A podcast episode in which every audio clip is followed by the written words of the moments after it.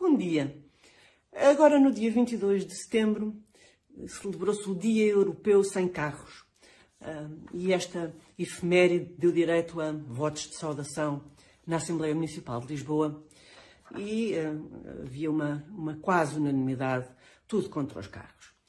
Chamavam uma mobilidade individualista, centrada no automóvel, e pediam coisas extraordinárias como um modelo de desenvolvimento mais humano, mais humano e inclusivo. Uma coisa que eu ainda nem consegui perceber exatamente o que é que quer dizer.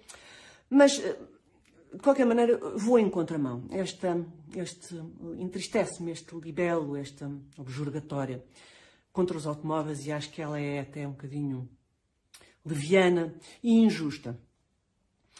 Antes de mais, eh, não há muitos ou não há demasiados automóveis a circular em Lisboa. O que há é demasiadas pessoas. Portanto, cada automóvel tem pelo menos uma pessoa. Até ver ainda é assim. O que há é muitas pessoas que precisam de estar ali naquele, naquele engarrafamento, naquele incómodo, àquela hora, e que escolheram, uh, na sua liberdade, e apesar de tudo, feitas as contas, aos, um, uh, e os desconfortos e, e tudo, todos os prós e os contras, escolheram vir de, vir de carro.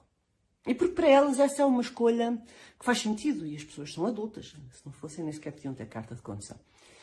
Uh, mas eu gostava que se começasse a pensar um bocadinho nisto, um, esta, esta prática, este costume de, de despersonificar, dizer os automóveis isto, os automóveis aquilo. As coisas não são assim. Os automóveis não têm querer. Um, o que existe são as pessoas que as conduzem e, e essas pessoas têm dificuldades na, na vida delas. E, além disso, não têm só dificuldades, elas têm também uh, o pleno direito, que o automóvel é uma, é uma extensão da liberdade individual e isso tem de ser respeitado. E a própria, a própria indústria automóvel também é uma indústria respeitável e importante. Havia um dos, dos documentos que estava em discussão que dizia que os carros significam uh, aproximadamente 15% das emissões de dióxido de carbono na União Europeia. Eu gostava de saber qual era a percentagem de dióxido de carbono que os carros emitiam há 10 anos ou há 20 anos.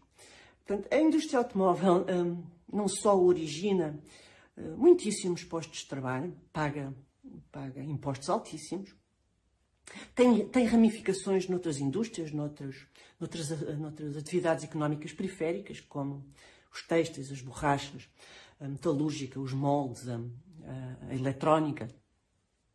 Mas, além disso, a indústria automóvel tem estado sempre na vanguarda da investigação e desenvolvimento para obter métodos cada vez mais eficazes uh, de, de, se conseguir grandes desempenhos com o consumo cada vez mais baixo de recursos. Por isto não se aplica apenas aos carros.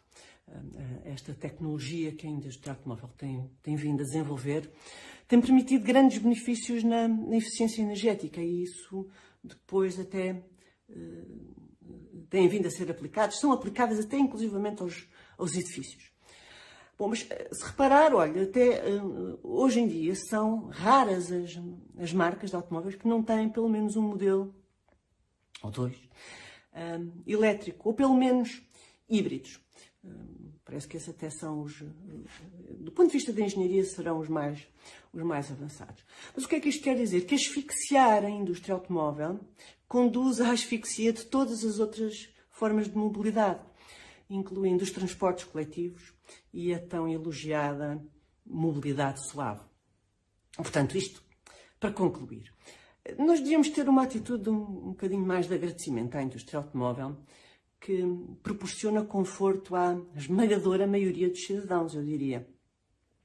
E além disso, devíamos também começar a abandonar esta despersonificação e reconhecer que eh, perseguir os automóveis eh, é um exercício que não existe. O que existe é perseguir as pessoas que conduzem os automóveis. É bom termos a noção daquilo que andamos a fazer e a noção daquilo que andamos a defender. Por hoje ficamos por aqui. Obrigada e até o próximo domingo.